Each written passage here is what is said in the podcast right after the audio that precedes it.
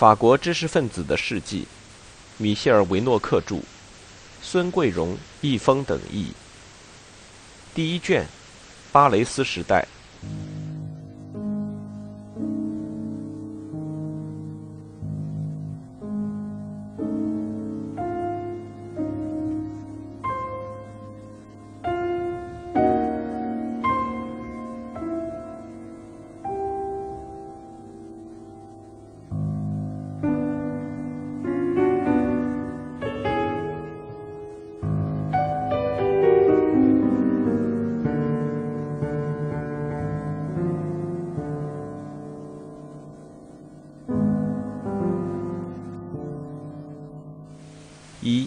拜访巴雷斯。一八九七年十二月初，在前一年就搬进奈伊的马约大街上那座小公寓里的莫里斯·巴雷斯，接待了莱昂布鲁姆。年方三十五岁的巴雷斯已经是一位赫赫有名的作家了。比他小十岁的布鲁姆毕业于高等师范学校，新晋成为国家高等行政法院的助理办案员。一张苍白的长脸被智慧的光芒照亮。迄今为止，布鲁姆也就只发表过几篇文学评论和戏剧专栏文章，主要发表在《白色》杂志上。这是一个发表先锋作品的杂志，对自我崇拜三部曲的作者充满了敬仰。当时，莱昂·布鲁姆正和朋友一起征集要求对1894年12月的审判。进行复审的请愿签名。那次审判是阿尔弗雷德·德雷夫斯上尉因间谍罪被降级、判刑，押送到圭亚那的魔鬼岛，终身流放。但是，德雷夫斯的家属，尤其是上尉的弟弟马蒂厄，努力证明德雷夫斯是无辜的，并动员了作家贝尔纳·拉扎尔负责搜集证据，从而到1897年秋季。这个司法错误已经基本得到了证实。有几个人得知了内情，其中有参议员奥古斯特·舍雷凯斯特纳、乔治·克里蒙梭、大学教授吕西安·莱维布鲁尔、乌尔姆街高等师范学校的图书馆馆员吕西安·埃尔。后者说服了当时的社会党议员让·饶勒斯，还有《白色》杂志的一批年轻的作者。其中就有莱昂·布鲁姆。莱昂·布鲁姆自告奋勇去登门拜访巴雷斯。首先，因为他崇拜巴雷斯。他二十岁那年，把第一篇文章寄给《白色》杂志。文章在一八九二年七月号上发表。他把这篇文章献给了巴雷斯。此外，他也认识巴雷斯。几年以前。布鲁姆到住在沃热地区的一个村庄的老叔爹家里度假，巴雷斯的父母也住在那个村子里。他是在他父亲家里第一次接待我的，那时他还是个青年，我还是个少年。自那以来，我不知道多少次一大早就去叩响他在克里希广场附近的卡罗里纳街上的房门，总是在那座画家的小公馆的楼上。在那间被他改为书房的画室里找到他，那是他每天早晨上击剑课的时候。他不无欣慰地中断击剑练习，对教官说：“好吧，明天见。”然后对我说：“好吧，请坐。这个星期您都做了些什么？”在今天看来，他们之间的这种亲密关系有点奇怪。一个正在成为法国伟大的民族主义作家。另一个即将成为社会党领袖，并将当选为人民阵线的总理，当时称为议会主席。但是思想意识并不能决定一切。巴雷斯一旦进入别人为他规定的那个角色，双眼望着沃热那蓝色的地平线，下巴向前以后，就对对手身上散发出的一切具有美的价值的东西都特别敏感。他称赞莱昂·布鲁姆和饶勒斯。这两人说话都带有城市大侠的味道，并且不断地把粗暴的请愿变成文化活动。他们既传播文化，又鼓动破坏。至于莱昂·布鲁姆呢？作为一个腼腆的初出茅庐的青年，他被这位像兄长一样接待自己的、头发平贴在头上、浑身散发着自然的高贵的风雅人士的魅力所深深吸引。尤其是对布鲁姆来说，正如对很多同代作家一样，巴雷斯还是一位导师。在他周围，我们形成了一个流派，甚至可以说是一群崇拜者，因为被他吸引或被他征服的整个一代人，都呼吸着由他那征服者的活动、他的思想和他的人格魅力所散发的令人心醉的气息。巴雷斯这位出色的青春王子，总是不停地让人赞叹和震惊。因此，尽管巴雷斯在静坐，尤其是刚刚出版的《背井离乡的人》中流露出某种信息，但仍然让一个像布鲁姆这样的人都无法料到，他此行是何等的不合时宜。这件事说明了19世纪末文学的巨大影响，文化人之间的误解是何等之深。事实上，自1880年以来，巴雷斯就以他那离经叛道的作品吸引了一大批年轻的读者。这些作品的题目本身就极具挑战性：自我崇拜、法律的敌人。其中，1887年出版的《自由人》鼓吹要对感觉不断地进行激发，并且加以控制和分析，被视为一部自我标榜的檄文。让那些老成持重的文学评论家愤慨，让年轻人欣喜若狂，并激发他们反抗群居本能和那些强加给他们的清规戒律。这个后来转而蔑视背井离乡者的人，这个未来歌颂土地与逝者的诗人，不断在自由人中大肆鼓吹。我甚至在想，那种居无定所的生活，那种在世界上随处居住的生活。或许是一种很好的生活方式。家是对过去的一种延续，昔日的情怀装点着这个家。但是我不停地让自己跟往日割裂，每天早晨都希望生活变得崭新，一切对我来说都是新的开始。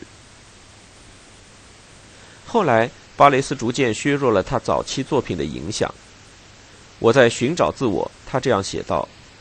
这期间，他跨越了几个阶段，从对个体的自我的探究，到慢慢发现社会的自我，认为自己领悟到对自我的最好的保护就是社会本身。这种认识引导他走向民族主义。事实上，巴雷斯心里并不想否定自己青年时代的作品，他认为自己青年时代的作品是一种从预科教育向成熟思想过渡的果实。其目的是使自律相对化，不存在个人的思想，即使是那些最罕见的思想、最抽象的判断、最自命不凡的玄妙的诡辩，也都属于普遍的感觉方式，必然会在被同样的想象困扰着的、具有相同器官的人的头脑里产生。我们的理性，那被束缚的女王，迫使我们踩着前人的脚印走。莱昂·布鲁姆对这种哥白尼式的小小革命还一无所知，可是如果他真的阅读了巴雷斯最近发表的小说《背井离乡的人》的话，其中的论点本来已经十分明显。南希的七个中学生跟着他们的哲学老师布泰耶来到巴黎，后者因甘必大之邀在这里担任政治文化方面的职务。布泰耶对他的学生传授康德的哲学思想。也就是说，不顾具体生活，一味追求抽象，其结果是这七个青年远离他们的故乡，头脑里充满了疯狂的思想，又面对着各种各样的诱惑。结果，其中的弱者成为牺牲品，比如拉卡多，他在他们那位坏先生布泰耶当选为议员的时候，因谋杀罪被送上了断头台。是的，这三部曲的首卷中所包含的思想。这部象征民族力量的小说本应引起文学评论家莱昂·布鲁姆的注意。当年那个把居无定所视为一种幸福的自由人，如今不厌其烦地告诉读者：“你们生来就该像格林人、奥夫涅人、普罗旺斯人和布列塔尼人那样去感受，不要听信那些宣扬一般概念的诡辩。”那个昨天还在鼓吹自我崇拜的人，从此。却要在全社会扼杀自我，扼杀自我意识。巴雷斯这位天才的作家在这部小说里想象出一个概括了他全部社会思想，并将留在后代记忆中的一幕：参观泰纳先生的梧桐树。小说的主人公之一罗梅尔斯·帕舍尔希望拜见他所崇拜的当代法兰西的起源一书大名鼎鼎的作者。他自己是巴雷斯的好学生，一个将要重新定居下来的居无定所者。最后，由于他错过了与那位伟人的约会，伟人就亲自来到他在居雅旅馆那乱七八糟的房间。他们促膝而谈，继而泰纳又带着他这个年轻的崇拜者来到残废军人院广场的街心花园，一直来到那棵寓意深远的梧桐树下。于是，我们那位伊波利特·泰纳就向罗梅尔斯帕舍尔讲述这棵树的故事。那个年轻人将永远把这一刻铭记在心。每一个人都应当努力扮演好自己的小角色，并且像这棵树上每一片微微颤抖的叶子那样行动，让树叶明白自己对梧桐树的依赖关系，明白梧桐树既有利于他们的命运，又限制着他们各自的命运；既产生了他们各自的命运，又包容着他们各自的命运。这将是一件令人愉快而又高尚的事。一件充满了神圣的高尚而又愉快的事。整体的利益高于部分利益，保护树叶的利益而损害大树的利益，保护德雷夫斯的利益而损害社会的利益，这是最没有意义的事，最危险的事。对于莱昂布鲁姆的要求，莫里斯巴雷斯什么也没回答，或者说只从侧面回答。他告诉布鲁姆，最近他经常看见佐拉。事实上，他的备忘录里也证实了这一点。巴雷斯与埃米尔·佐拉、保罗·布尔热、阿纳托尔·法郎士、都德父子，还有维克多·施尔布里埃茨共进午餐。佐拉刚刚发表了第一篇为德雷夫斯辩护的文章。巴雷斯认为这篇文章很荒谬，但这并没有妨碍他于1897年12月1日再次跟佐拉、法朗士。和布尔热共进午餐。我去吃午饭了，但条件是不谈德雷夫斯事件。这顿午餐为此推迟了六天。餐桌上，大家谈到泰纳、圣伯夫，最后还是谈到了德雷夫斯。巴雷斯已经开始跟佐拉公开冲突。谈到这个使我们分裂的刺激性的话题时，他和我，我们每说一句话，大家都担心我们嗓门太高。不过。一切都很好，他是一个正直的人。巴雷斯坦诚地告诉布鲁姆，他很赞赏佐拉，后者因为那篇为德雷福斯的辩护词而得到《费加罗报》的感谢。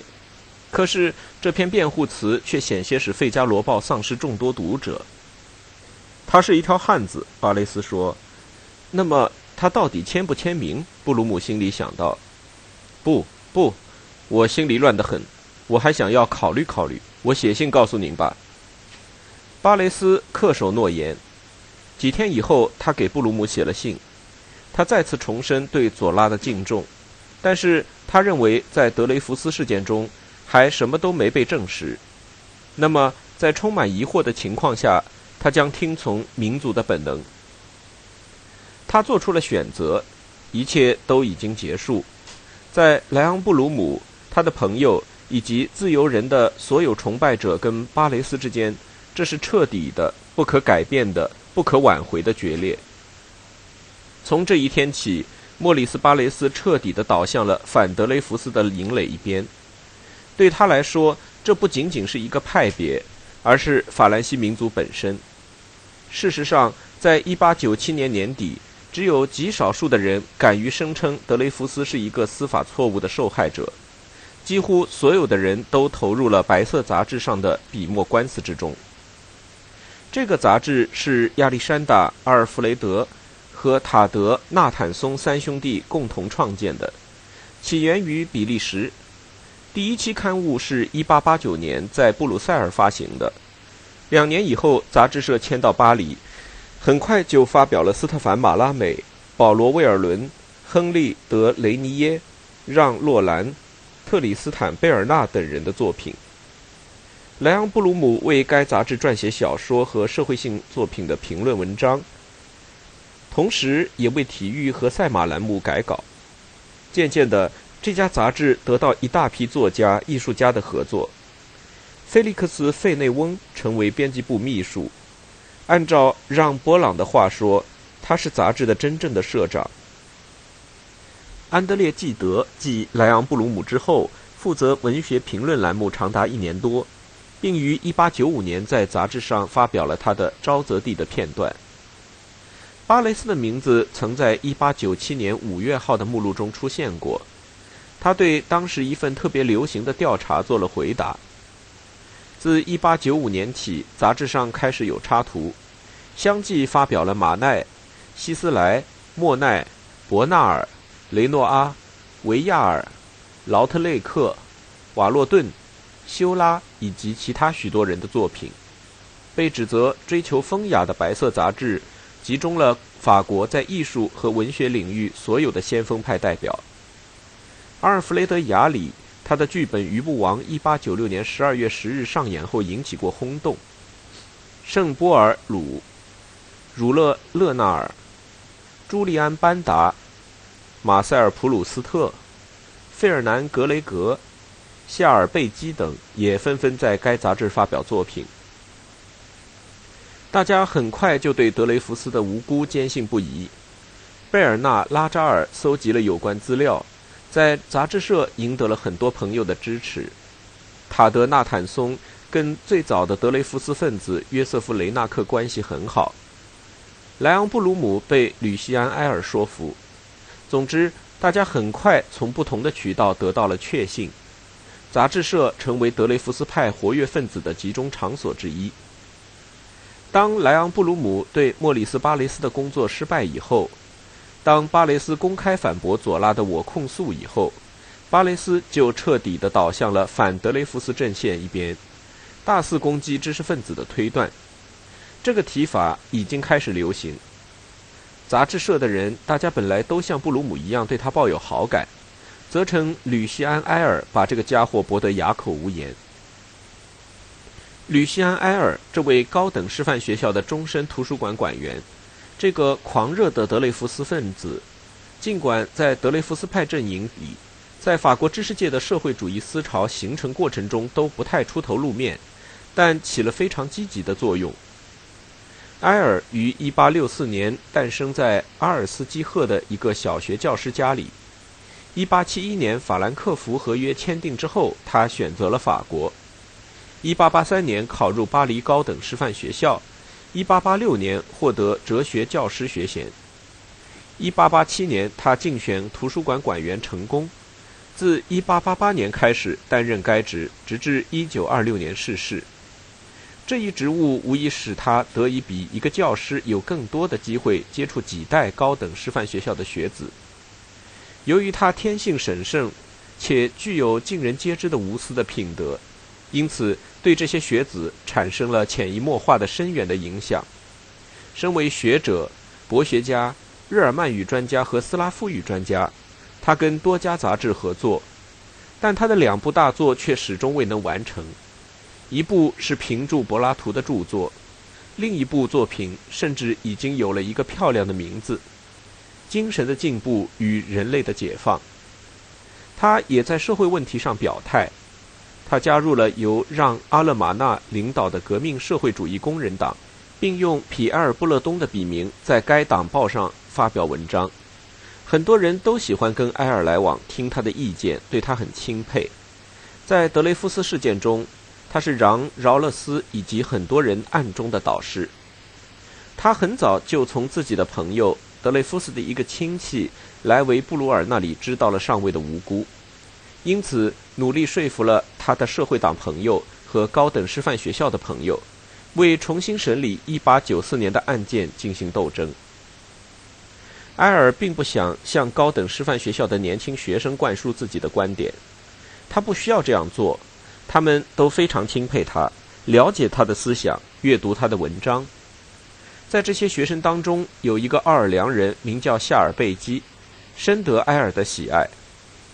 贝基凭借自己的坚定信念和他那天生的对他人的影响力，成为高等师范学校召集德雷福斯分子的负责人。于是，在埃尔和贝基之间就建立了一种默契。这种默契后来破裂了，但是在德雷福斯事件期间，这种默契。用高等师范学校毕业生，也就是埃尔的传记作者夏尔·安德莱尔的话说，使高等师范学校成为民族觉醒的炽热的熔炉，一个埃尔不断使其升温的大熔炉。就这样，埃尔征集了第一批签名者。夏尔·安德莱尔写道：“我们行使宪法赋予我们的权利，不是凭借我们的职务，而是以普通教师头衔拥有者的身份。”要求议会敦促政府通过澄清，对事件进行复审。就这样，吕西安·埃尔受白色杂志的朋友们的委托，反驳巴雷斯。尽管埃尔也被那神秘的音乐，被他最初几部作品那奇特的魔力深深打动，但他在1898年2月15日出版的杂志上发表的题为《致莫里斯·巴雷斯先生》的文章中，还是开门见山地写道。不要指望那些曾对您那最令人难以容忍的奇谈怪论表示宽容的心灵再与您站在一起。埃尔指责巴雷斯对德雷福斯命运的漠不关心，不论德雷福斯是有罪还是无辜，在巴雷斯眼里都毫无意义。后者宣称，今天由于某些外国人无耻的阴谋，加之一些被一种半文化夺走民族气节的半文化人的参与。法兰西的灵魂和法兰西的统一受到了凌辱与损害，而使外国人从中受益。这位阿尔萨斯人谴责那个洛林人被种族观念和种族形而上学冲昏了头脑。请您这个憎恨犹太人、憎恨沃日以外地区的人相信，您的思想是十二世纪的野蛮和十七世纪的不开化的再现。吕西安·埃尔的抨击击中了事件的种族性质这一要害。在反对您的人里，他写道：“既有真正的人民，又有深思熟虑的人，有背井离乡的人，或者说公正的人。大多数都是懂得把权力和正义置于个人之前，置于自己的天性和群体的利己主义之前的人。”埃尔用法兰西的灵魂来反驳巴雷斯，不惜以不公正来捍卫法兰西种族。只有当法兰西民族既殷勤好客又无私奉献的时候，他的灵魂才是真正伟大的。您只不过是用积极和仇恨铸成的破伤风似的痉挛来埋葬法兰西的灵魂而已。埃尔和巴雷斯彼此相识，早在背井离乡的人发表时，前者就对后者的民族主义提出异议。巴雷斯在他的备忘录里做出反应，把埃尔说成是为了思想和正义而跟集体作对的人。他指责埃尔搞抽象概念。于是，我们又回到了古老的哲学论战当中，又回到了英国人埃德蒙德·伯克谴责法国大革命搞形而上学的抽象概念，用传统偏见来诋毁大革命的时代。莫里斯·巴雷斯站在共和思想的前列。是公立学校教授的那种共和思想，与现实和具体情况背道而驰。当他在背井离乡的人里谴责布泰耶的时候，他心里想的是他自己的老师波尔多，那个宣扬康德主义、宣扬抽象的普遍主义、否定有血有肉有个性的人。显然，对巴雷斯来说，正义恰恰是一个抽象的概念，在他眼里。重要的不是实现和维护正义，而是要不顾一切地使他所属的那个集体坚持下去、生存下去、维系下去。他还给这起了一个名字，叫“社会保存”。莫里亚克这个被巴雷斯在一九一零年捧出来的新人，对他既不感激也不钦佩。莫里亚克看穿了自己的这位恩师心里对人类的轻蔑。他在影射巴雷斯在备忘录中说到“人的不可思议的无耻”这句话时写道：“1897 年，存在于某些人身上这种轻蔑一直发展到如下程度，即认为一个被误以叛国罪判刑的人的无辜，比之需要维持错误判决的上层利益来说轻如鸿毛。”当时，巴雷斯可能跟大多数法国人一样，并不怀疑德雷福斯的清白无辜。但是对他来说，问题并不在于事实真相如何，什么真理，什么正义，这些抽象的词语。真理、正义，这恰恰是埃米尔·佐拉所要提出的问题。